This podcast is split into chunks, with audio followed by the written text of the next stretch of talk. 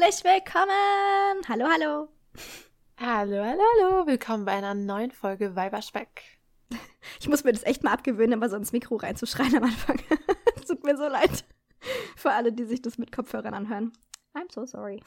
so sind wir halt. Wir sind immer sehr euphorisch, weil wir uns immer so drauf freuen, euch etwas Cooles, ja. Neues, Spannendes zu erzählen.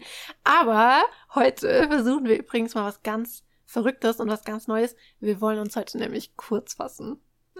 Was? Also, mal schauen, wie das klappen wird. Ich bin schon sehr gespannt. Aber ich wollte es ankündigen, dass wir uns versuchen, ja. kurz zu fassen und mal schauen, wie es so läuft. Vielleicht schaffen wir es ja dann. We will see. Aber bevor wir über unser Thema reden, wollen wir erstmal schauen, was wir heute so zu trinken bei uns haben. Was hast du zu trinken? Ich trinke heute einen richtig vollmundigen, fruchtigen, frischen Früchtetee. Mm. Lecker. Mit was für Früchten? Himbeer, Cranberry, Erdbeere. Wow. Ein Fruchtmix. Der Fein. Der Fein. ich, ich wollte gerade so einen Kochausdruck benutzen, aber da ich nicht koche, ist mir gerade nichts eingefallen. Ein Fruchtmix der Extraklasse. Mhm. Sagen wir es einfach mal so. Haute Cuisine? Ja. Ja, kann man schon sagen. Leute, kochen und ich, das ist nicht so das Wahre. Aber was trinkst du denn heute lecker? Auch irgendwas Haute Cuisiniges? Ja, ich trinke heute einen Kaffee und weil ich keine Milch hatte, habe ich einfach Schokoeis reingemacht. Haha. mm. Ja, so sieht's aus. Eiskaffee, bestes, einfach das Beste. Ja. Aber wir brauchen heute auch was richtig Leckeres und etwas Haute Cuisiniges, denn wir machen heute was richtig Cooles und wir gehen dafür nach Frankreich. Mhm. Wir wollen heute nämlich mit euch über ein ganz besonderes Modehaus sprechen. Und ich weiß, wir sagen über alle unsere Themen meistens, das ist etwas ganz Besonderes und voll speziell und wow. Aber heute stimmt, ich meine, es stimmt eigentlich immer. Aber heute stimmt es wirklich, denn das Modehaus, über das wir heute sprechen wollen, ist das älteste noch existierende Modehaus in ganz Paris. Oh yes. Mhm. Also wenn das nicht der Wahnsinn ist, dann weiß ich auch nicht. wir lassen heute nämlich das zweite Rokoko endgültig hinter uns, was wir sehr schade finden, aber irgendwann ja. war es Zeit zu gehen. Aber die Frau, über die wir heute reden, wurde im zweiten Rokoko geboren, also ist das ein sehr sanfter Schließt Übergang. praktisch nahtlos daran an. mhm, also wer auch immer das schon wieder geplant hat. Ach, äh, wow. Denn am 01.01.1867 wurde in Paris ein kleines Mädchen geboren namens Jean-Marie Lanvin. Und ihre Eltern waren nach ihr noch sehr produktiv, also sie bekamen insgesamt elf Kinder. Nicht schlecht, wow. würde ich sagen. Mhm. Ihre Familie war eher, manche sagen arm, aber ich denke, es war, sie waren einfach in, also sie wuchs in sehr einfachen Verhältnissen auf. Mhm. Und Jeanne steckte schon sehr früh ihren Zeh ins Wasser der Mode, denn schon mit 13 Jahren verdiente sie ihr erstes Geld bei einem Modisten in Paris in der Rue du Faubourg Saint-Honoré. Ist es nicht die gleiche Straße, in der auch Coco Chanel ihren Salon hatte? Ja, genau. Also das ist so die, ich glaube, weltweit bekannteste Einkaufsstraße für Luxusgüter überhaupt, also auch heute noch. Mhm. Und war eben auch damals schon so eine sehr bekannte Sprache, äh, Sprache, Straße, Entschuldigung. Also Französisch Beispiel, kannte man auch damals schon. also in der Straße waren zum Beispiel auch die Salons von Paul Poiret oder von Worth. Also es ist wirklich so eine ganz große, bekannte, berühmte Straße. Und wie gesagt, da hat sie jetzt eben bei einem Buddhist habe ich gerade Buddhist gesagt, bei einem Modist angefangen auch zu arbeiten. Und weißt du, was mir beim Vorlesen gerade aufgefallen ist, und das fand ich gerade ganz amüsant, dass sie ja erst 13 Jahre alt war. Und als ich das mhm. gelesen habe bei der Recherche und aufgeschrieben habe, war ich so in meinem kreativen Kosmos irgendwie, dass ich dachte, oh wow, cool, dass sie so früh ihr Talent gefunden hat und so früh irgendwie schon ihr Talent ausleben konnte. Und erst jetzt beim Vorlesen dachte ich so, halt, stopp. Ich glaube, mit 13 Jahren hätte sie irgendwas anderes machen sollen als Geld verdienen. Mhm. Da merkt man mal, dass man manchmal so in seiner kreativen Bubble ist, dass man ja, gar nicht mehr klar denkt. Aber naja, wie dem auch sei. Wahrscheinlich hätte sie mit 13 Jahren eher zur Schule gehen sollen. Aber sie hat eben bei diesem Modisten gearbeitet und hat da schon so erste Erfahrungen im modischen Bereich gesammelt. Und sie sollte die im Laden angefertigten Hüte dann in ganz Paris ausliefern. Und Jeanne war ganz schön clever, denn eigentlich sollte sie den Bus nehmen, um diese Hüte auszuliefern. Aber das Geld sparte sie sich und lief stattdessen hinter dem Bus her.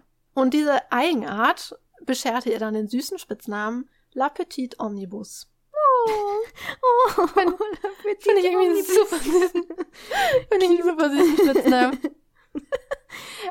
Aber ich muss sagen, als ich das gelesen habe, habe ich mich in dem Moment gefragt, halt, stopp mal, sie ist hinter diesem Omnibus hergelaufen. Wie schnell war denn dieser Omnibus?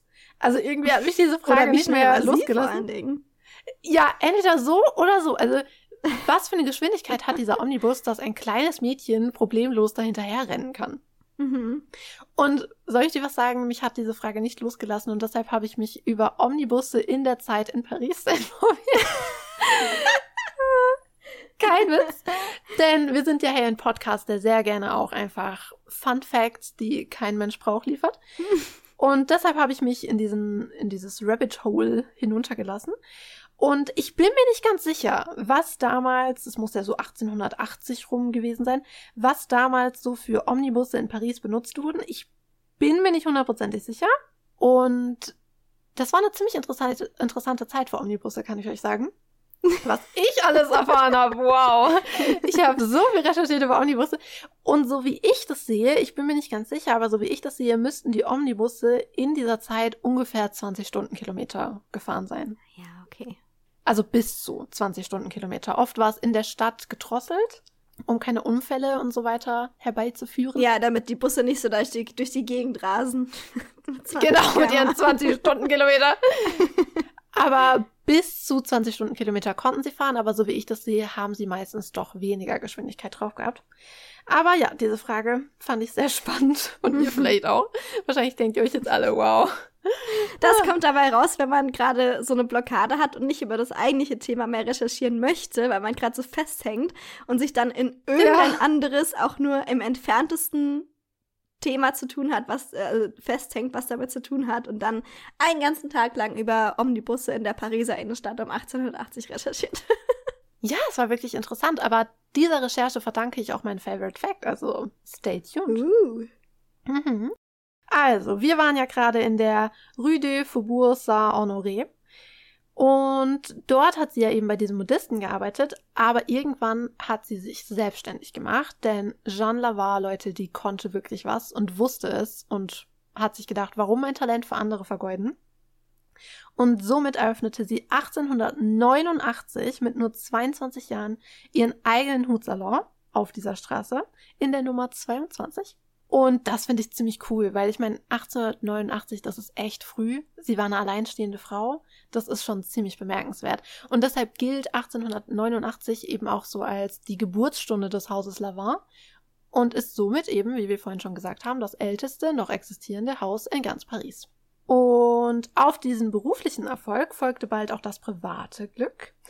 Denn 1895 läuteten bei Jeanne die Hochzeitsglocken. Sie heiratete den italienischen Grafen Emilio di Pietro. Ich finde, das klingt ziemlich cool, wenn man sagen kann, ich habe einen italienischen Grafen geheiratet. Mhm. Und mit dem persönlichen Glück meine ich aber gar nicht mal unbedingt die Hochzeit, sondern eigentlich was anderes. Denn am 31. August 1897 wurde die gemeinsame Tochter Marguerite geboren. Also eigentlich geht es gar nicht um den Typ, sondern es geht eigentlich wirklich nur um die Tochter. Oh, die Tochter. Mhm.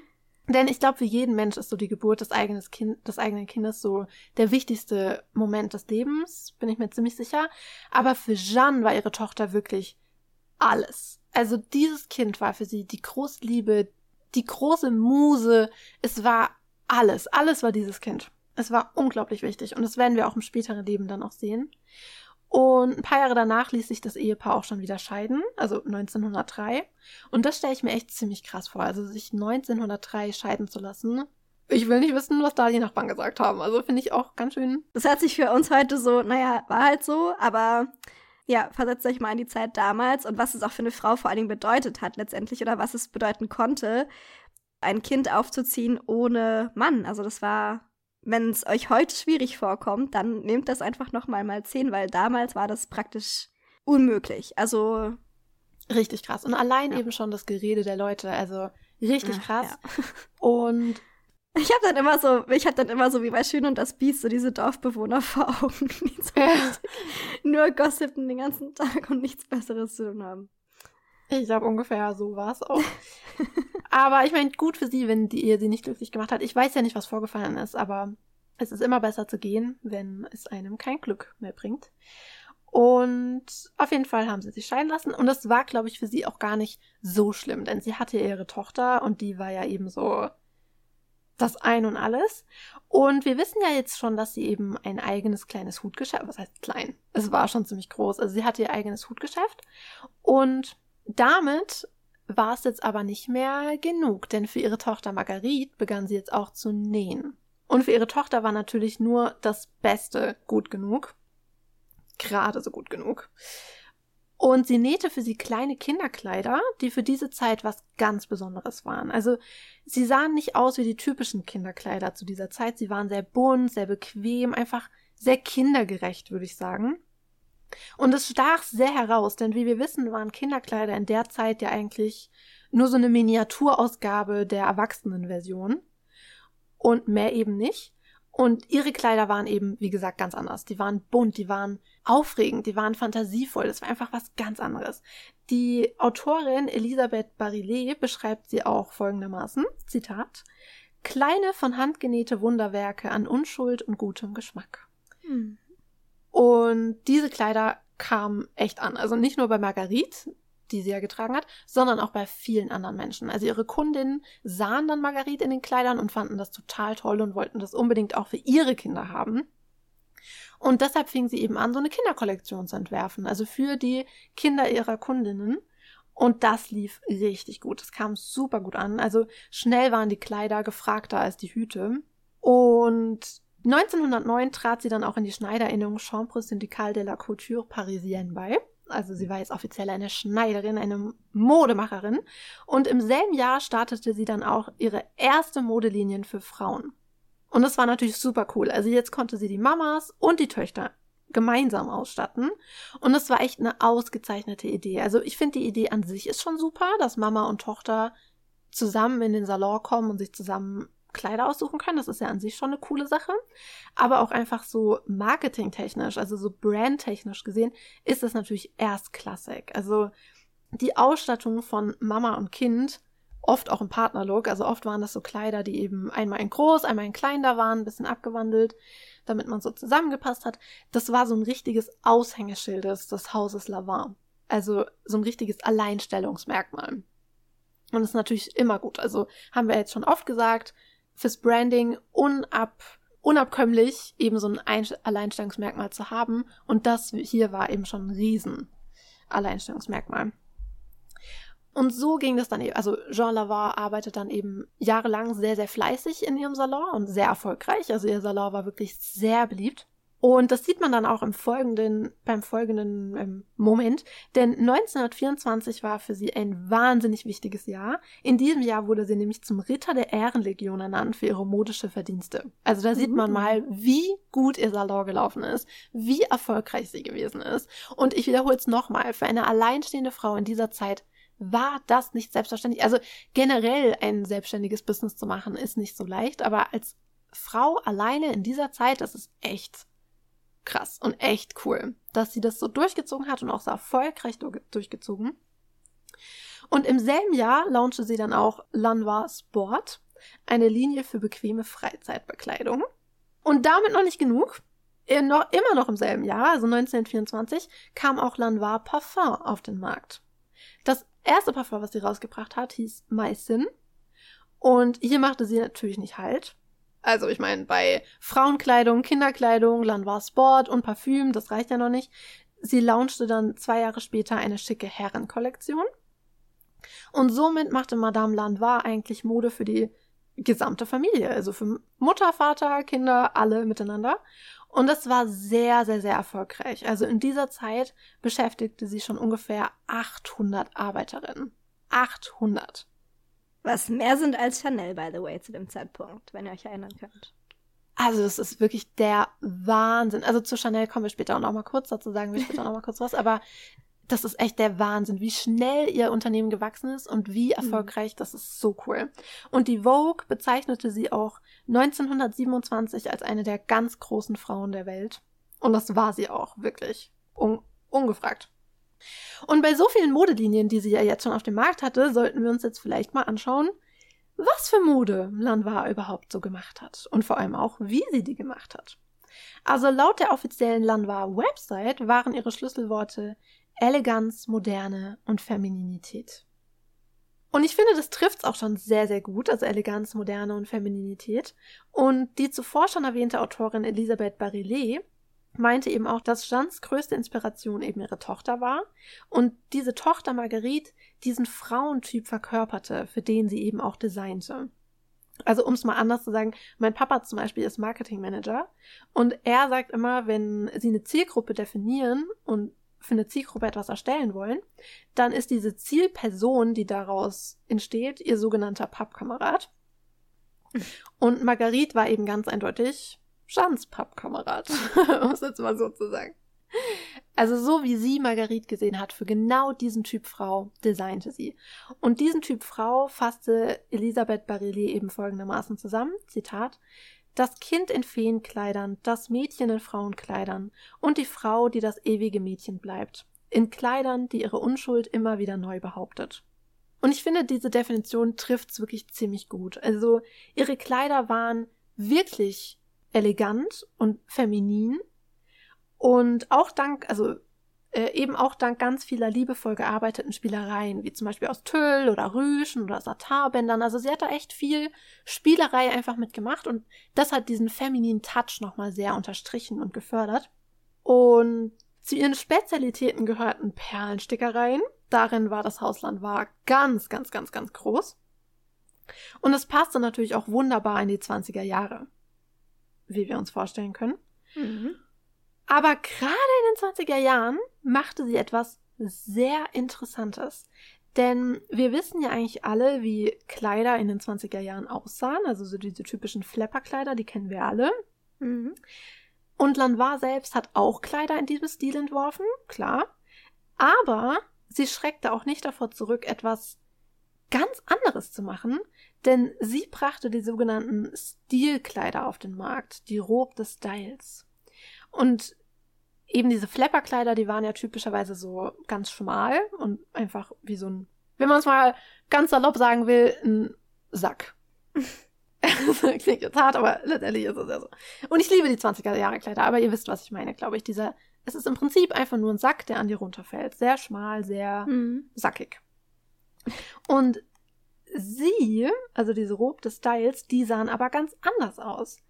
Denn die hatten so einen puffigen Rock und man sagt auch, dass der so puffig war, weil sie da ähm, so ein tief angesetzt, so eine tief angesetzte Krinoline befestigt hat. Aber halt nicht so riesig, sondern nur eher ein bisschen schmaler. Aber dadurch hattest du eben trotzdem so einen kleinen puffigen Rock. Und wenn ihr die Kleider seht, die wir euch dann auch im, also auf Instagram zeigen werden, dann werdet ihr sehen, diese Kleider erinnern wirklich eher an Kaiserin Eugenie als an Daisy Buchanan. Also es ist wirklich ein leicht untypischer Stil für die 20er Jahre. Und es zeigt eben, wir haben ja vorhin gehört, Eleganz, Femininität, Moderne. Also sie schreckt nicht davor zurück, irgendwas zu machen, was eigentlich sehr atypisch für diese Zeit ist. Und was soll man sagen? Es hatte Erfolg. Diese Kleider waren wahnsinnig beliebt. Also, da sieht man mal wieder, man soll sich immer mal was trauen. Und spannend ist aber auch die Art, wie Jeanne Lavar Mode gemacht hat, denn sie hat nie selber gezeichnet, sondern sie hat sich immer mit ihrer Schnittdirektrice zusammengesetzt und ihr dann genau erklärt, was sie haben will und wie sie es haben will. Und diese Direktrice oder was weiß ich, Assistenten, die noch dabei waren, haben dann daraus Entwürfe gemacht aus diesen Anforderungen, aus diesen Beschreibungen und daraus einen Schnitt gemacht und daraus ist ein Kleid entstanden. Aber sie selbst hat es nie aufgezeichnet, was ja auch was sehr Besonderes ist. Also ja. ich glaube, wenige Designer arbeiten so. Aber gut. Lanois liebte Kunst das war eine riesen Inspirationsquelle für sie. Also sie verbrachte selbst viel Zeit mit Künstlerinnen und sammelte auch sehr viele Kunstwerke von bekannten Künstlern, wie zum Beispiel Degas oder Renoir. Und nicht zuletzt dieser Kunstinput förderte dann auch ihre Liebe zu Farben ganz immens. Also sie liebte Farben. Und ich meine, klar, ich wahrscheinlich jeder, praktisch jeder Mensch, der sich künstlerisch betätigt, mag Farben, nehme ich mal an. Aber Jeannes Begeisterung dafür war wirklich sehr, sehr groß. So groß sogar, dass sie sich 1923 eine eigene Färberei zulegte in Nanterre. Und dort stellte sie dann eben ihre eigenen Farben her, wie zum Beispiel also bekannt sind zum Beispiel das Polignac-Rosa, das ist so ein Altrosaton. Oder sie hat 23 verschiedene Blautöne hergestellt. Am berühmtesten von diesen Blautönen ist der Blauton namens Lanois-Blau. Mhm. Der ist wirklich sehr, sehr, sehr bekannt. Und ich meine, wie cool ist das überhaupt, wenn du so bekannt bist und so erfolgreich bist, dass sogar ein eigener Farbton nach dir benannt ist? Super cool. Und ja, das war eben dieser Lanois, dieses Lanois-Blau. Und vermutlich hat sie diesen Farbton entdeckt, als sie auf einer Italienreise die Renaissance-Fresken von Fra Angelico gesehen hat. Mm. Und das hat sie so inspiriert, dass sie dann eben diesen Blauton kreiert hat oder hat kreieren lassen. Und der ist eben bis heute auch noch bekannt und berühmt und berüchtigt. Ja. Das ist so ein ganz, äh, so ein hell, also so ein hellblau, aber so ein bisschen rauchiges hellblau. Sieht wunderschön aus für alle, die sich das jetzt gerade fragen, was das überhaupt für ein Blau ist. Das ist so, so hell bis mittelblau, würde ich sagen. Nicht sehr knallig, aber schon eine sehr, sehr intensive Farbe, die man auf jeden Fall auch wiedererkennt, die aber eher ins Rauchigere geht, finde ich. Ja, man sagt auch oft, das hat so einen Fliederton drin. Mhm. Also es ist echt ein cooles Blau. Also ihr werdet es auch auf Instagram sehen, weil sie hat auch viele Kleider entworfen aus diesem Lanois-Blau. Also ist echt ein schönes Blau, muss man sagen. Aber Madame Lanois machte natürlich nicht nur Mode, also nicht nur so Kollektionen zum Kaufen, sondern sie entwarf auch Bühnen- und Filmkostüme, Lingerie, Hochzeitskleider, Parfüm, wie wir ja schon wissen, und auch Interior Design. Also sie hatte auch eine eigene Marke, ein eigenes Geschäft für Home- und Dekorartikel. Also man muss echt sagen, sie war so eine richtige Lifestyle-Designerin. Und das war in der Zeit nicht gang und gäbe, also eigentlich eher was Ungewöhnliches. Weil heute ist es ja schon so, dass Modehäuser so gefühlt jeden Bereich in deinem Leben abdecken. Aber damals war das keineswegs der Fall. Und das, was Jean Lanvada gemacht hat, war wirklich bemerkenswert und war auch ihrer Zeit voraus. Mhm. Ja, damals hattest du eher einfach immer so ein Steckenpferd also entweder hast du halt Handtaschen gemacht oder Schuhe oder Frauenkleidung oder Herrenkleidung oder Kinderkleidung oder Parfum, aber selten alles auf einmal. Und selten auch alles auf einmal so gut. Also das muss man ja auch sagen, dass die meisten ja. Marken waren halt für eine Sache bekannt, weil sie die besonders gut gemacht haben, besser als andere Marken und besser als andere Sachen, die diese Marke gemacht hat. Aber Lanvin war einfach durch die Bank sehr, sehr gut. Das muss man natürlich auch dazu sagen. Ja, der Wahnsinn. Und Dreh- und Angelpunkt für alles war natürlich stets ihre Tochter Marguerite mhm. oder wie sie auch genannt wird, Marie Blanche. Und ich meine, nur für sie hat sie auch überhaupt mit der Näherei angefangen. Also sie war mhm. ja der mhm. Startpunkt aller Dinge, der Urknall des Hauses Lanois. Und viele wichtige Dinge dieses Hauses waren auch ihr gewidmet. Also zum Beispiel kam 1927 ein Parfum auf den Markt, Apeche. Und dieses Parfum wurde auch zu Ehren ihrer Tochter gemacht, denn zum 30. Geburtstag ihrer Tochter wollte Jeanne etwas ganz Besonderes ihr schenken und wollte dann eben Parfum für sie und ließ dann den Parfümeur André Freis oder so ähnlich ein Parfum für sie kreieren und und dabei heraus kam eben das Parfum Apeche. Und da sind unglaublich viele Blumen drin. Also es wird auch oft das Parfum der tausend Blumen genannt. Aber ich glaube, in echt sind es nur ungefähr 66. Also es ist sehr viel Blume da drin verarbeitet. Und es wurde nicht nur ihr zu Ehren kreiert, sondern wurde auch nach ihr benannt, denn dieses Wort Apeche leitet sich eben auch ab von einem Klavierspiel der Tochter. Und dieses Parfum gibt es bis heute, das Apeche. Es ist ein richtiger Klassiker geworden, also es ist wirklich ein sehr berühmtes Parfum. Und übrigens kam dieses Parfum nur zwei Jahre nach Chanel Nummer 5 raus.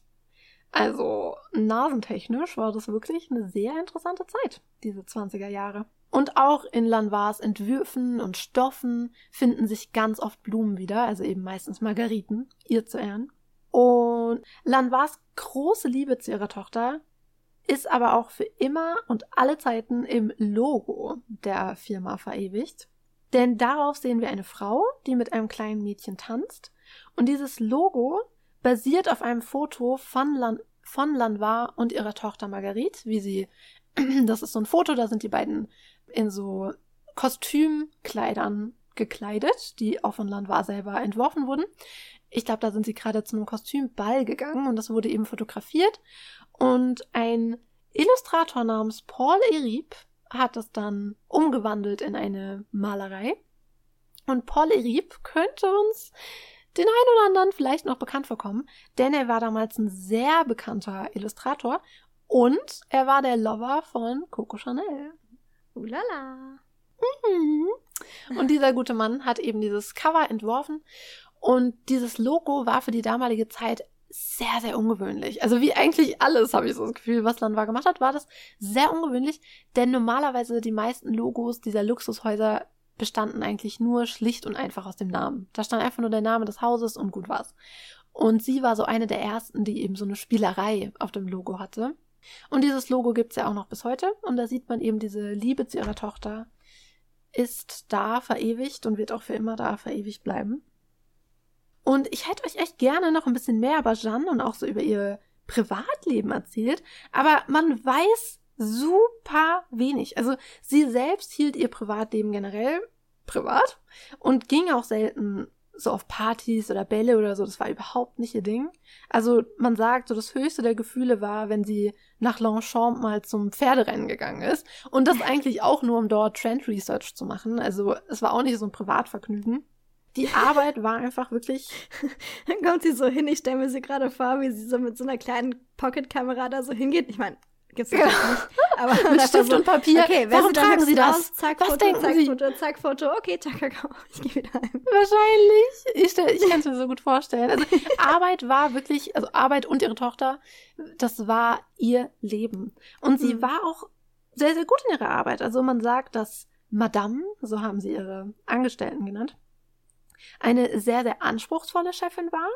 Und ehrlich gesagt, ich finde Madame ziemlich cool. Also sollte ich mal ein großes Modeimperium haben, ich will auch Madame genannt werden, das ist ziemlich cool. Ziemlich cooler Name. Hm. Aber dass sie, also wie gesagt, sie war anspruchsvoll, aber eben auch eine gute Chefin. Und also das sagen eben ihre damaligen Mitarbeiterinnen. Und von Mitarbeitern hatte sie wirklich mehr als genug. Denn in ihren besten Zeiten hatte das Hausland war bis zu 1200 Mitarbeiter. Das ist so wow. viel und das zeigt eben auch, wie gut dieses Geschäft gelaufen ist. Mhm. Und umso trauriger finde ich, dass heute kaum noch jemand ihren Namen kennt. Also der Name Lanois sagt schon vielen was, weil das Haus ja eben noch existiert. Aber mhm. die Person Jeanne Lanois ist echt so in Vergessenheit geraten und sogar in all meinen Modebüchern, und ich besitze einige Modebücher, sie wird oft erwähnt, aber immer nur in so einem Nebensatz und auch immer nur mit der Bemerkung, heute leider fast vergessen. Genauso mhm. wie viele ja. andere damalige Designerinnen. Und ich finde es halt so schade, weil sie war so erfolgreich und sie hat so viel geleistet. Also zum Beispiel die Herrenkollektion, die sie auf den Markt gebracht hat, war die, sie war die erste Pariser Modeschöpferin, die eine maßgeschneiderte Herrenkollektion rausgebracht hat. Das war mhm. was ganz Neues. Und ihr Geschäft war auch das erste Geschäft, das einzige Geschäft, was Männer- und Frauenkleidung gleichzeitig im Sortiment hatte. Und sie war ja eben auch die einzige, also die erste, die die gesamte Familie ausgestattet hat und die eben diesen ganzen Lifestyle-Charakter auch dabei hatte. Also, das ist wirklich der Wahnsinn. Und man muss ja auch sagen, in derselben Zeit, in der Jeanne Lanois gearbeitet hat, gab es ja auch einige andere Frauen, die in der Welt der Mode einiges geleistet haben. Also zum Beispiel Jean Pacar haben wir auch schon mal eine Folge zu gemacht. Und mhm. da gab es noch einige andere Damen, die da echt viel gemacht haben. Aber fast alle von ihnen wurden einfach oder werden heute einfach komplett überstrahlt von einer gewissen Gabrielle Chanel. Falls euch dieser Name nicht sagt, meine Freunde, das ist natürlich ein Scherz, ihr kennt's, aber falls euch der Name Gabrielle Chanel nicht sagen sollte, empfehle ich euch sehr, unsere Podcast-Folgen hier zu hören. Mhm. Dann nehmen wir diesen Mythos Chanel nämlich mal richtig unter die Lupe. Und da haben wir ja auch schon über dieses Phänomen gesprochen, dass es in dieser Zeit viele talentierte Modemenschen gab, die Großes geleistet haben, wie eben Jean Lanois. Aber heute schreibt man all diese Errungenschaften einfach kollektiv Coco Chanel zu und vergisst, dass es da auch noch andere Menschen gab. Es ist so faszinierend und irgendwie auch so traurig. Es ist richtig traurig, finde ich. Ich finde es super schade. Aber wie gesagt, hört euch die Coco Chanel-Folgen an, da reden wir auch nochmal ausführlicher darüber. Auf jeden Fall hat Jean, also hat Jean Lanois Großes und Besonderes geleistet. Und, und zwar bis zu ihrem Lebensende. Also sie hat wirklich ihr Leben lang gearbeitet. Und am 6. Mhm. Juli 1964 starb sie dann in ihrem 46, Pariser Anwesen. Oder? Was habe ich gerade gesagt? 64. Ups. nee, wäre ein bisschen langes Leben. Ähm, ich meine, wäre auch schön gewesen, aber nein, 46. Danke für die Berichtigung. Ich höre manchmal selber nicht die Worte, die aus meinem Mund kommen. Oh ja, same, kenne ich irgendwoher. Ich meine, ich sage nur Schloss Neuschwanstein. ja, manchmal hört man sich irgendwie nicht, aber ja. was soll's. Aber gut, dass du mitzuhörst. Aber ihr Tod bedeutete nicht das Ende des Hauses Lanois. Ganz und gar nicht. -mm. Und wie die Geschichte dieses Hauses weiterging und immer noch weitergeht, denn es, ist, es existiert ja heute noch, wird euch mhm. jetzt Magda erzählen. Yes, sehr, sehr gerne. Erstmal muss man natürlich dazu sagen, dass es natürlich im Haus Lavar wie in jedem anderen Modehaus auch Auf- und Abs gab über die Zeit. Vor allen Dingen ist es ja eine sehr, sehr lange Zeit. Es ist über 130 Jahre alt mittlerweile, das Haus. Und ja, wir gucken uns jetzt ein bisschen die nächsten Meilensteine an. Also wer hat alles für dieses Haus gearbeitet? Was haben diese Leute geschafft? Wer waren diese Leute? Ich zähle aber nicht alle auf, weil das Haus Lavat durch seine lange Geschichte, muss man dazu sagen, hat sehr, sehr oft seine Designer und auch seine Creative Directors gewechselt. Also manchmal waren die nur ein oder zwei Saisons in dem Haus. Was ich persönlich sehr traurig finde, weil gibt den Leuten doch eine Chance, irgendwas zu reißen. Also ich finde, nach einer Kollektion oder auch nach zwei Kollektionen oder Saisons hast du nicht wirklich was geschafft in einem Haus. Aber es war auch nicht bei allen so, aber ich, äh, wir gucken uns heute die wichtigsten an, weil sonst ähm, würde die Folge wirklich ein bisschen den Rahmen sprengen. Und ja, wir fangen aber erstmal damit an, wer nach Jean Lavins Tod überhaupt das Haus übernommen hat. Das war ihre Tochter Marie Blanche oder Marguerite. Die war danach, nach äh, Jean Lavins Tod, tatsächlich die Eigentümerin des Hauses. Und das auch bis zu ihrem Tod. Also sie ist acht, äh, 1800, genau. Ich bin auch im zweiten Rokoko. sie ist 1958 gestorben. Und sie hat auch vier Jahre lang nach Jean Lavins Tod als Designerin in diesem Haus gearbeitet. Also sie hat die vier Jahre lang die Kollektion auch fortgeführt. Und sie war nicht die letzte Designerin aus der Familie, denn nach ihrem Tod ging das Haus an Yves Lavin über, das ist der Cousin von Marie Blanche, da der der nächste Nachfahre war. Also Marie Blanche hatte keine Kinder, muss man dazu sagen. Das heißt, es war sozusagen der nächste, ja, der nächste Nachfahre. Und Yves Frau, Lucie, arbeitete für das Designteam. Also sie war nicht Chefdesigner, aber sie arbeitete mit an den Designs. Und ab 1980 führte Yves Sohn Bernard das Haus weiter mit seiner Frau Meryl, Meryl? Ich weiß immer nicht. Es, es sieht so, ich weiß nicht, vielleicht bin ich einfach auch zu Meryl Streep verwöhnt, aber es sieht sehr englisch aus, dieser Name, finde ich.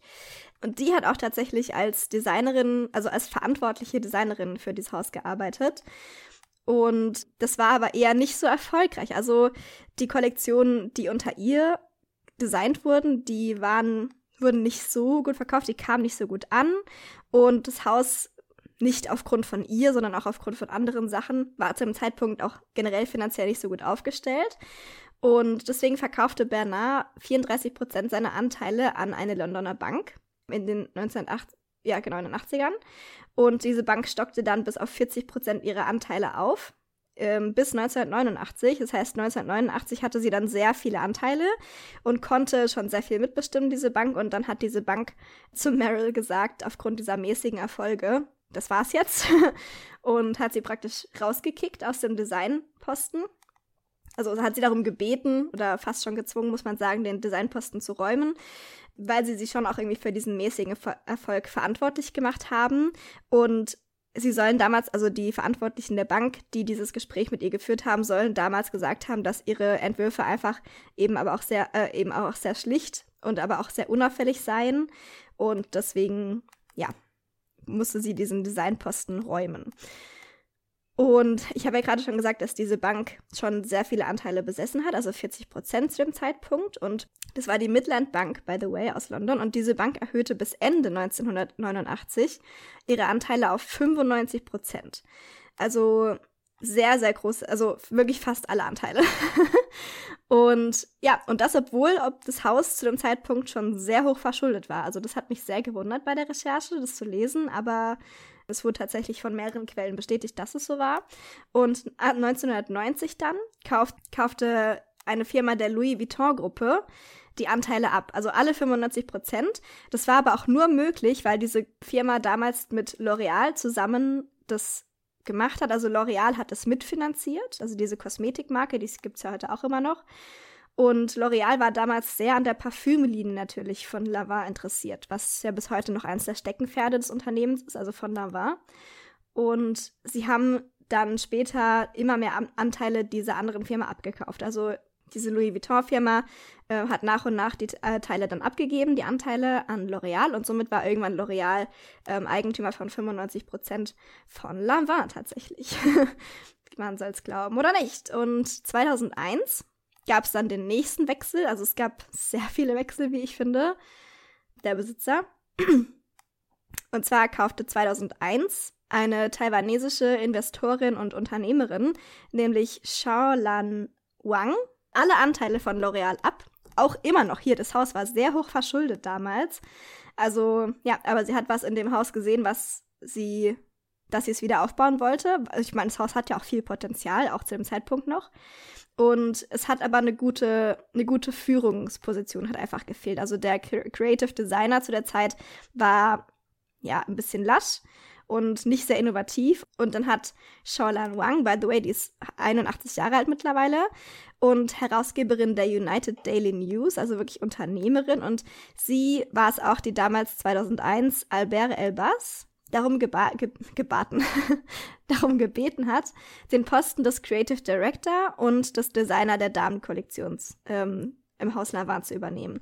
Und Elbas war, muss man dazu sagen, kein Unbekannter in der Modewelt. Also er hatte vorher schon vor allem für Saint Laurent designt und auch, auch sehr viel wieder gut gemacht in der Firma. Oder das heißt wieder gut gemacht, aber sehr viel gerissen in dieser Firma.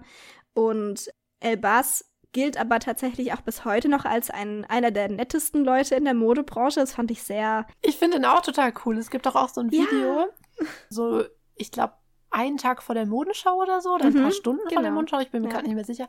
Und da redet er ja auch über die Mode und über das Haus. Ich finde den voll cool. Ja.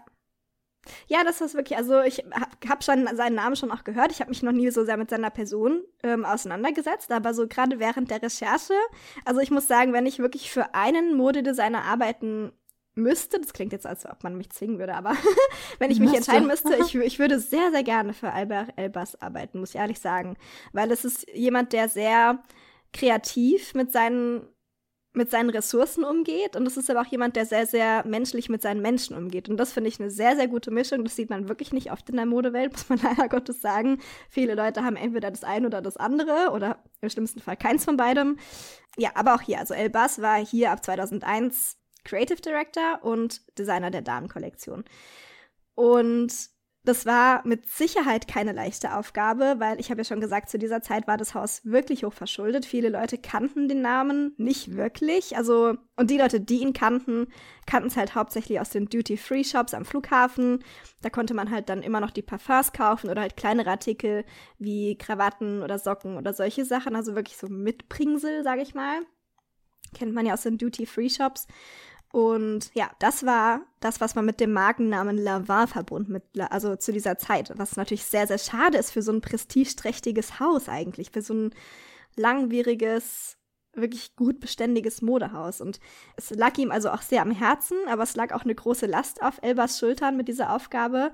Und der Anfang bei Lavar war auch nicht so leicht, denn überhaupt eine Modenschau zusammenzustellen, schien praktisch unmöglich, weil ihr könnt euch ja vorstellen, wenn keiner die Marke oder das Haus wirklich, wirklich kennt und ja, auch schon lange nichts mehr Gutes darüber berichtet wurde, dann ist natürlich sehr, sehr schwer, eine Modenschau zusammenzustellen. Und er hat zum Beispiel in einem Interview gesagt, dass sie praktisch keine Models für diese Modenschau bekamen. Also sie haben schon immer aus Scherz dann gesagt, naja, zur Not müssen wir halt auf die Straße gehen und müssen Leute von der Straße reinholen, die dann unsere Sachen vorstellen. Aber sie haben es geschafft, sie haben die Show irgendwie zusammenbekommen. Aber es überrascht mich auch voll. Das überrascht ja. mich voll, weil ich auch immer so denke, Models gibt es doch wie Sand am Meer, oder nicht? Dachte ich auch also. immer, ja. Aber es ist halt wirklich, also wenn halt mit, wenn du nichts Prestigeträchtiges mit einem Namen verbindest, wenn du gefragt wirst, willst du für Gucci laufen, dann schreit natürlich jedes Model sofort ja, sofort hier.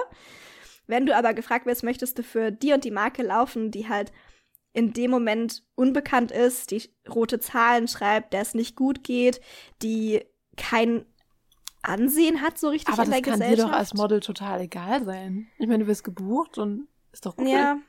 Aber gut, wenn du halt als Model Mitspracherecht hast, vielleicht hatten die Angst, dass es ihre Karriere zerstört, wenn sie für Laval laufen, weiß ich nicht. Auf jeden Fall, sie hatten wohl Schwierigkeiten damit, Models zu finden und haben es aber geschafft. Und dann war Elbas erste Kollektion, war die Frühling, äh, Frühling, Winter, genau, die Fall-Winter-Kollektion für 2002, 2003.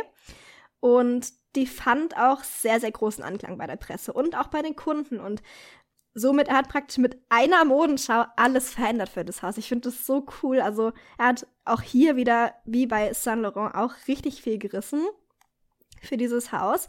Und aufgrund von dieser Kollektion stieg das Ansehen der Marke wieder sehr stark an. Also sie war noch nicht aus den roten Zahlen raus, aber nicht mehr so, nicht mehr so tiefrot wie die ganzen Jahre davor. Und ja, schon kurze Zeit später, also das war 2001, habe ich ja schon gesagt, und kurze Zeit später, nämlich 2003, fand sich Lavar tatsächlich schon wieder unter den beliebtesten Häusern im Luxussektor. Also dieser Aufstieg oder dieses An Aufstieg des Ansehens ging sehr, sehr schnell wieder hoch. Dank Elbers. Also er hat sehr, sehr gute Arbeit geleistet. Und sie haben dann auch wieder endlich wieder schwarze Zahlen geschrieben. Also es war dann auch endlich wieder ein profitables Modehaus. Nachdem es ja wirklich seit den 80ern praktisch, also es war 20 Jahre, ist nichts passiert mit diesem Haus. Das Haus war, ich will nicht sagen komplett tot, sonst hätten sie es ja wirklich auch zugemacht, aber ist 20 Jahre sah es wirklich nicht gut aus um dieses Haus. Und Elbers hat es geschafft, mit einer Kollektion die Richtung von diesem Haus komplett zu verändern und das komplette Schicksal dieses Hauses auch wieder zu verändern und dem auch wieder neues Leben einzuhauchen. Also das fand ich sehr, sehr schön zu lesen. Wir packen euch ja einmal die Quellen in die Show Notes. Aber da gibt es einige sehr, sehr schöne Interviews auch von Mitarbeiterinnen von damaligen, die für ihn gearbeitet haben, die natürlich schaust du zu so einer Person auf, aber ich finde, die reden alle so beeindruckt von diesem Mann und ich bin auch hart beeindruckt, muss ich sagen. Also jetzt, wo ich richtig viel über ihn auch gelesen habe, natürlich durch die Recherche, ich bin sehr, sehr beeindruckt von ihm. Als Mann, als Designer, als Mensch, als, ja, einfach sehr beeindruckt. Großer Fan. und Elbers war auch sehr, sehr lange in dem Haus tätig. Also er war sehr, sehr lange Creative Director, 14 Jahre. Das ist schon eine sehr das lange ist, Zeit. Also in der Welt der Mode ist es sehr, sehr lange lange. Das ist, Ja. man muss es echt so rechnen wie so Hollywood-Ehen. Da sagt Mhm. man doch auch immer so, also in Hollywood sind fünf Jahre Ehe. Fünf Jahre ist 50 eine Jahre. Ewigkeit. Mhm. ja. Nee, er war 14 Jahre, genau. Und das Ende seiner Karriere, also er hat sehr, sehr viel gerissen in dieser Zeit. Er hat sehr, sehr viel gemacht für das Haus. Er hat das, Au das Ansehen des Hauses sehr, sehr, sehr weit nach oben gezogen. Durch seine Persönlichkeit, aber auch durch seine Kollektionen. Also er ist ein Designer, der sehr, sehr, habe ich ja schon gesagt, sehr, sehr kreativ mit seinen, mit seinen Materialien umgeht und sehr, sehr gut designt auch einfach. Also Elbers muss man dazu sagen. Ich habe kurz überlegt, ob ich es als Favorite Fact nehme, aber mache ich jetzt doch nicht, weil ich es gerne jetzt schon sagen würde. Elbers ist ein sehr korpulenter Mann.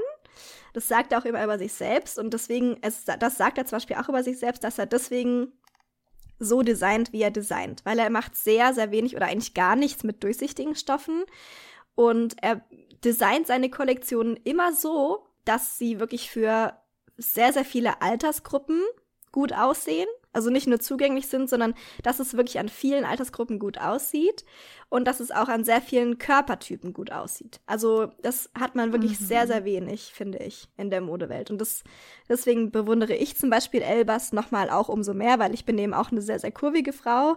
Und oft geht es mir zum Beispiel so, dass ich mir Modenschauen angucke, so ja cool, das sieht halt gut aus, weil du ein Stickel bist.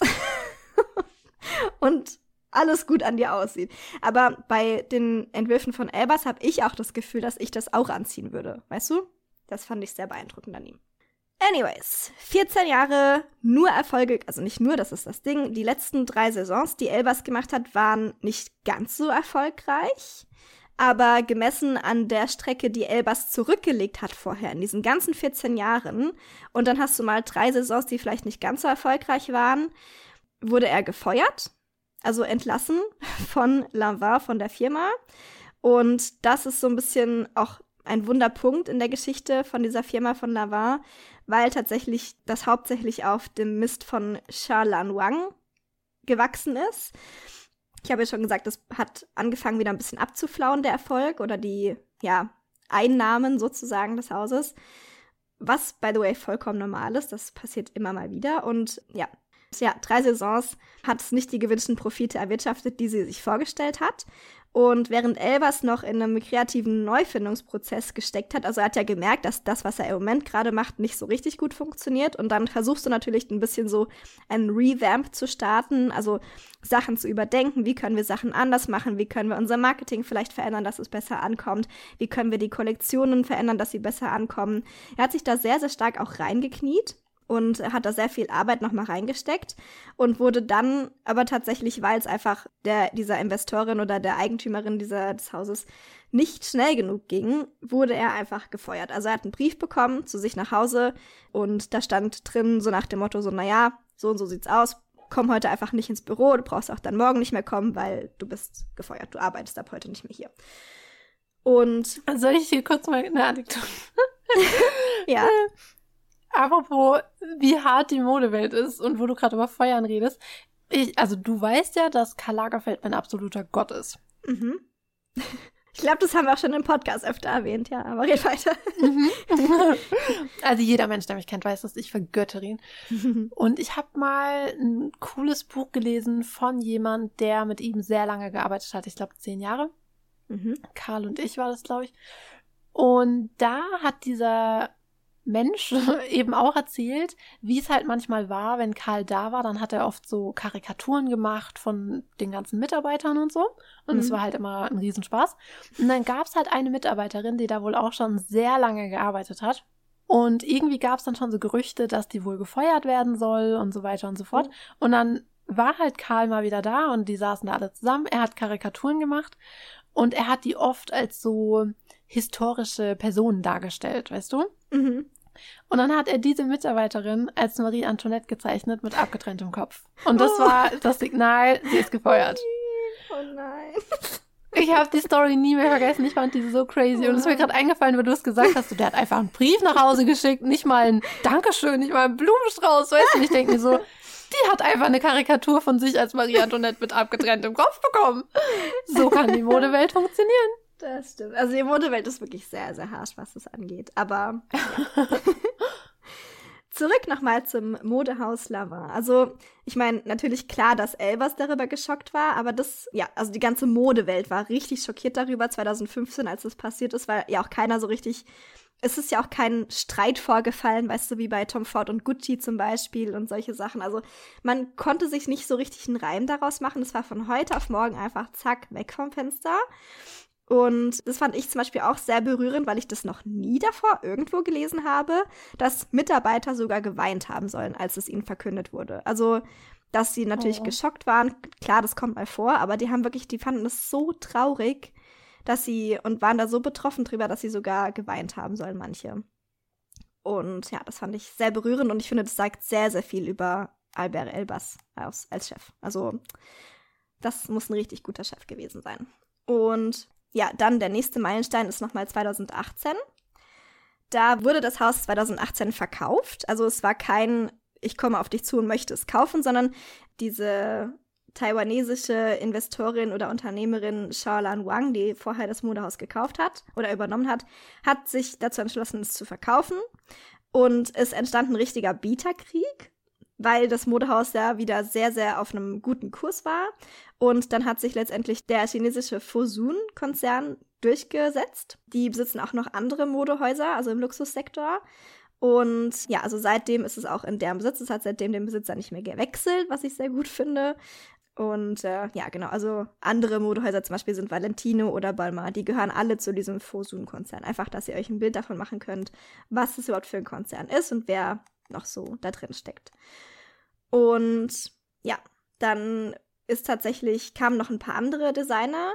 Äh, direkt nach Elbas kam zum Beispiel genau, eine marokkanischstämmige Designerin, die in Frankreich lebt, Bushra Jara. Habe ich das richtig ausgesprochen? Ich hoffe. Sie hat auch vorher schon für viele andere Luxushäuser designt, also Jean-Paul Gaultier zum Beispiel, für Balenciaga, aber sie hat einfach nicht so richtig in Lava reingepasst, was mir auch ein bisschen leid für sie tut, weil sie hatte 2010 eine eigene Haute Couture Modefirma gegründet. Also ab 2013 Haute Couture mit dieser Firma gemacht und sie hat die eigene Marke eingestellt, um bei Lava zu arbeiten. Also, aber es hat einfach nicht gepasst. Sie hat sehr minimalistisch designt, sehr strenge Linien gehabt, also in ihren Designs. Es sah einfach sehr anders aus als, als ihr Vorgänger, also als Elbas. Und man hat halt einfach diesen Look, der, den Elbas mitgebracht hat. Das war das, was man zu dieser Zeit mit Lamar verbunden hat. Und dann, wenn du halt dann hingehst und von Pailletten und sehr, sehr gut durchdachten Designs, aber schon sehr wild aussehenden Designs manchmal, zu so minimalistischen und strengen Designs geht, das ist einfach nicht gut angekommen. Und das hat man auch in den Zahlen gesehen. Und deswegen wurde sie einfach wieder ähm, entlassen. Nach nur zwei Kollektionen auch. Es ging sehr, sehr schnell. Und der aktuelle Chefdesigner und Creative Director von Lavar ist Bruno Cialelli. Also auch ein französischer Designer. Der jüngste, by the way, der jemals von Lavar ernannt wurde oder einer der jüngsten überhaupt in der Modeindustrie. Also er ist, er ist 34 Jahre alt, also Mitte 30. Das ist sehr, sehr jung für einen Creative Director. Also, aber finde ich sehr gut. Also, und er macht auch sehr, sehr gute Arbeit wie ich persönlich finde, weil man einfach, ja, man merkt, dass er eine, eine Liebe zu diesem Haus auch hat und dass er sehr darauf bedacht ist, was die Kunden auch wollen, ohne sich dabei selber zu verlieren, wie ich finde. Und ja, das ist so die aktuelle Situation im Haus, die wir aktuell haben. Zu den aktuellen Zahlen habe ich leider nichts gefunden. Das interessiert mich ja auch immer so ein bisschen, wie die Verkaufszahlen sind, wie die Finanzlage des Unternehmens ist, wie die Gewinne des Unternehmens sind, weil man natürlich dadurch auch sehr gut Häuser vergleichen kann. Also, aber ja, über die aktuelle Finanzlage habe ich nicht wirklich was gefunden. Ich weiß aber, dass in den Jahren, bevor der Fosun-Konzern die Marke übernommen hat, ist tatsächlich der, ähm, der Gewinn gefallen. Also da war es so, dass es dem Modehaus zwar noch gut ging, es war noch alles in Ordnung, aber die Verluste waren schon oder der Gewinnverlust. Das war ja kein richtiger Verlust, aber der Gewinnverlust war schon jetzt, ja, ganz schön, ganz schön signifikant. Aber ich bin mir sicher, dass der, ich bin mir sicher, dass Bruno Cialelli hier wieder auch einiges reißen wird. Und ich bin mir auch fast sicher, dass der noch eine ganze Weile in dem Haus erhalten bleiben wird. 2019 ist er ja auch erst zum künstlerischen Leiter geworden. Also er ist noch nicht so lange in diesem Amt, aber ich glaube, er bleibt auch noch eine ganze, oder ich kann mir vorstellen, dass er auch noch eine ganze Weile da bleiben wird, weil ich denke, dass, ich meine, wie gesagt, ich habe keine aktuellen Zahlen, aber was man so von der Marke mitbekommt, läuft das, denke ich, ganz gut. Also das ist das Einzige, was ich halt beurteilen kann. Ich finde es so blöd. Ich habe so lange gesucht nach aktuellen Zahlen, aber ich habe einfach keine gefunden. Ja, macht ja auch nichts. Ja. Genau. Es, es, wurden keine wirklich neuen Sachen dazugenommen ins Sortiment. Also, wobei das Sortiment natürlich auch sehr, sehr groß schon aufgestellt war, bei, als ähm, Jean Lavoie gestorben ist. Aber es sind jetzt nicht wirklich viele Sachen dazugekommen. Also nicht wie bei Chanel, dass man halt sagt, nach ihrem Tod wurde noch das und das und das und das alles dazugemacht. Oder bei Gucci, dass man sagt, es wurde sehr groß aufgeblasen und dann wieder reduziert. Das haben wir hier in diesem Haus zum Beispiel nicht.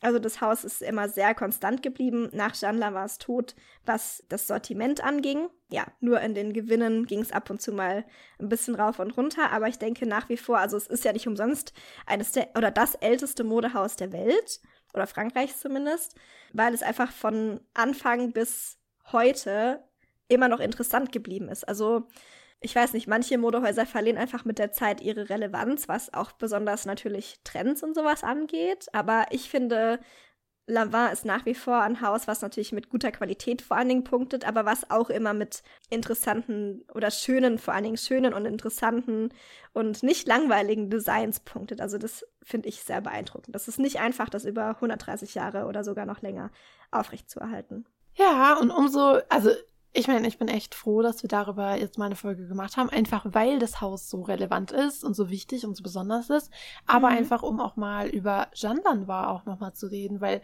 das haben wir ja vorhin auch schon gesagt, ich glaube, der Name Lanois, also das Modehaus, sagt doch einigen, glaube ich, was. Mhm. Aber wie das entstanden ist, wer das gemacht hat und so, ich glaube, das wissen heute wirklich nur noch die wenigsten. Obwohl es so ein bedeutendes Haus ist. Also ich bin so froh, dass wir diese Folge heute gemacht haben. Denn jetzt können wir es euch ja verraten, eigentlich wollten wir heute was ganz anderes machen. Es sollte heute ein ganz anderes Thema stattfinden. Stimmt, aber habe ich schon voll vergessen. Aber es gab sogar eigentlich drei Themen, die heute stattfinden sollen. Wir haben das Thema ein paar Mal geändert. Aber sei es drum, wir sind ja flexibel und ich bin sehr froh, dass wir dieses Thema jetzt genommen haben. Ich finde es richtig gut. Ich hoffe, ihr auch. Ich hoffe, euch hat es auch gefallen. Mhm. Und jetzt haben wir ja noch unsere Favorite Facts für euch. Mhm. Was ist dein Favorite Fact? Also, mein Favorite Fact. Nachdem ich mich für diese Recherche hier für Jean Lanois ja total nötiger und berechtigterweise eine Ewigkeit mit Omnibussen beschäftigt habe, dachte ich, mein Favorite Fact sollte auf jeden Fall was mit Omnibussen zu tun haben. ah, ich habe eine neue Das ist Leidenschaft. so random. Ich dachte nie, dass wir irgendwann mal in irgendeiner Folge ein Favorite Fact über Omnibusse haben werden. Aber ich bin gespannt. Äh, ich dachte nicht mal, dass ich in meinem Leben das Wort Omnibus mal verwenden würde für irgendwas, aber here we go. Aber ich habe wirklich was, ich habe ich hab viele interessante Dinge gelesen, die ich nicht wusste, weil ich einfach nichts davon bisher wusste. Aber ich habe etwas sehr Interessantes gelesen, denn der erste öffentliche Nahverkehr der ganzen Welt, okay, der erste öffentliche Nahverkehr der gesamten Welt, war ein Pferdeomnibus und startete sage und schreibe im Jahr 1662. 1662? Oha. Aha. Das ist, das ist der Hochbarock. Das ist richtig krass. 1662. richtig Und entworfen, das ist so krass. Und entworfen wurde das Konzept von Blaise Pascal, den kennen wir wahrscheinlich auch alle. Und das sah dann so aus, also es gab in Paris fünf Linien und auf diesen Linien sind dann eben Pferdeomnibusse hin und her gefahren von einem Punkt von Paris in ander, zum anderen Punkt in Paris und haben dann eben die Leute hin und her gefahren. Und ich finde das ziemlich erstaunlich. Also ich finde das Konzept ziemlich cool. Ich meine, öffentlicher Nahverkehr ist cool, was soll man sagen. Aber dass man so ein Konzept erstellt im Jahr 1662 Mhm. und ich habe davon noch nie was gehört und als ich das gelesen habe, dachte ich so, was? Der erste öffentliche Nahverkehr im Barock? Richtig krass. Krass, Also ich war total geflasht. Mhm. Ja, und diese Ja. Information konnte ich ja nicht euch vorenthalten. Wo kommen wir denn dahin? Also siehst du, hat sich voll gelohnt, dass ich über Omnibusse recherchiert habe. Ich habe, weil ich einfach Elbers einen sehr, sehr interessanten Menschen finde, habe ich ja gerade schon gesagt vorhin, einige Sachen über Elbers noch gelesen, über Albert Elbers. Und mein Favorite Fact hat tatsächlich was mit, auch mit Gucci zu tun. Nicht nur, aber auch. Und zwar habe ich ja schon gesagt, dass Albert Elbers, bevor er zu Lavar kam, für Yves Saint Laurent gearbeitet hat. Und das hat er aber nicht getan, bis er zu Lavar kam, sondern er hat dazwischen nicht gearbeitet. Und zwar, weil 1999 Yves Saint Laurent von der Gucci Group übernommen wurde. Über die haben wir auch schon eine Episode gemacht oder mehrere. Das haben wir, glaube ich, auch in den Episoden gesagt, dass sie das übernommen haben. Und Tom Ford war zu dem Zeitpunkt äh, eingesetzt bei Gucci und das finde ich sehr, sehr ironisch, dass sich da so zwei große Designer so die Klinke in die Hand gegeben haben. Aber Elbers war dann erstmal ein Jahr oder anderthalb Jahre ohne Arbeit. Also er war arbeitslos und wurde dann in dieses hohe Amt bei Lavar berufen. Und von diesem hohen Amt, ja, wieder gefeuert, habe ich ja schon gesagt. Und hat dann Anfang 2021, also mitten in der Pandemie, das finde ich auch sehr, sehr beeindruckend, mitten in der Pandemie sein eigenes Label Ass Factory, also AZ, nicht ASS, Ass Factory gegründet. Das wird ein bisschen mit unterstützt vom Luxusunternehmen Riche Montin, das ist ein Schweizer Unternehmen und stellt Kleidung her. Und ich finde es total cool, weil die tatsächlich Sachen herstellen, die zu erschwinglichen Preisen verkauft werden können. Also da legt er auch sehr, sehr viel Wert drauf, dass es so möglich gemacht wird. Er achtet nicht wirklich auf die Saison, er achtet nicht wirklich auf die Größe. Also er designt auch hier wieder sehr körperfreundlich und zwar gegenüber allen Körpern und nicht nur den von Models. Das finde ich sehr, sehr gut. Und ja, also könnt ihr euch gerne mal anschauen, was Ass Factory da so macht. Das ist nämlich sehr, sehr cool. Aber ja, ich fand es einfach sehr ironisch, dass sich dabei die Wege so fast schon gekreuzt haben von zwei der größten Designer, die wir aktuell auf dem Modemarkt haben, nämlich Tom Ford und Albert Elbers. Ja, und dass er, wie gesagt, nach, nachdem er von Yves Saint Laurent gefeuert wurde, anderthalb Jahre arbeitslos war, 14 Jahre seines Lebens geopfert hat, um für Lavar zu arbeiten und diese Modemarke wirklich wiederzubeleben und ihr neues Leben einzuhauchen und dann schon wieder gefeuert war. Aber dieser Mann ist einfach immer so optimistisch und so freundlich und so fröhlich. Das finde ich eigentlich am allerbeeindruckendsten, eindruckendsten an diesem Fakt. Also, ja, das wollte ich euch einfach nicht vorenthalten. Ja, das ist cool, da schaue ich gleich mal Okay. vorbei. da würde ich sagen, das war doch eine sehr interessante Folge, eine sehr spannende Folge, eine produktive Folge, eine super Folge. Ich hoffe, euch hat es genauso gut gefallen wie uns. Ja, hoffentlich. Diese Woche gibt es übrigens keine Minifolge, sollten wir vielleicht noch sagen. Oh ja.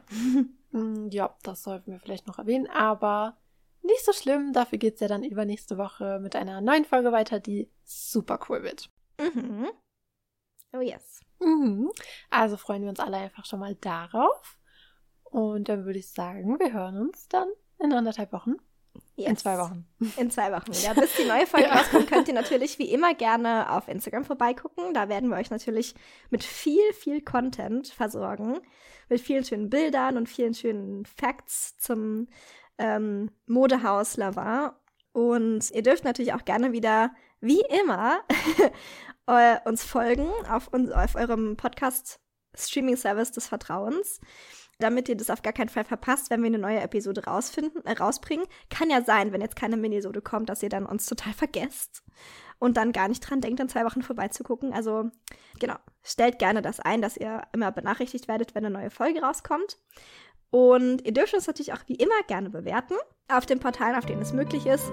Und ja, Dann würde ich sagen, bis in zwei Wochen.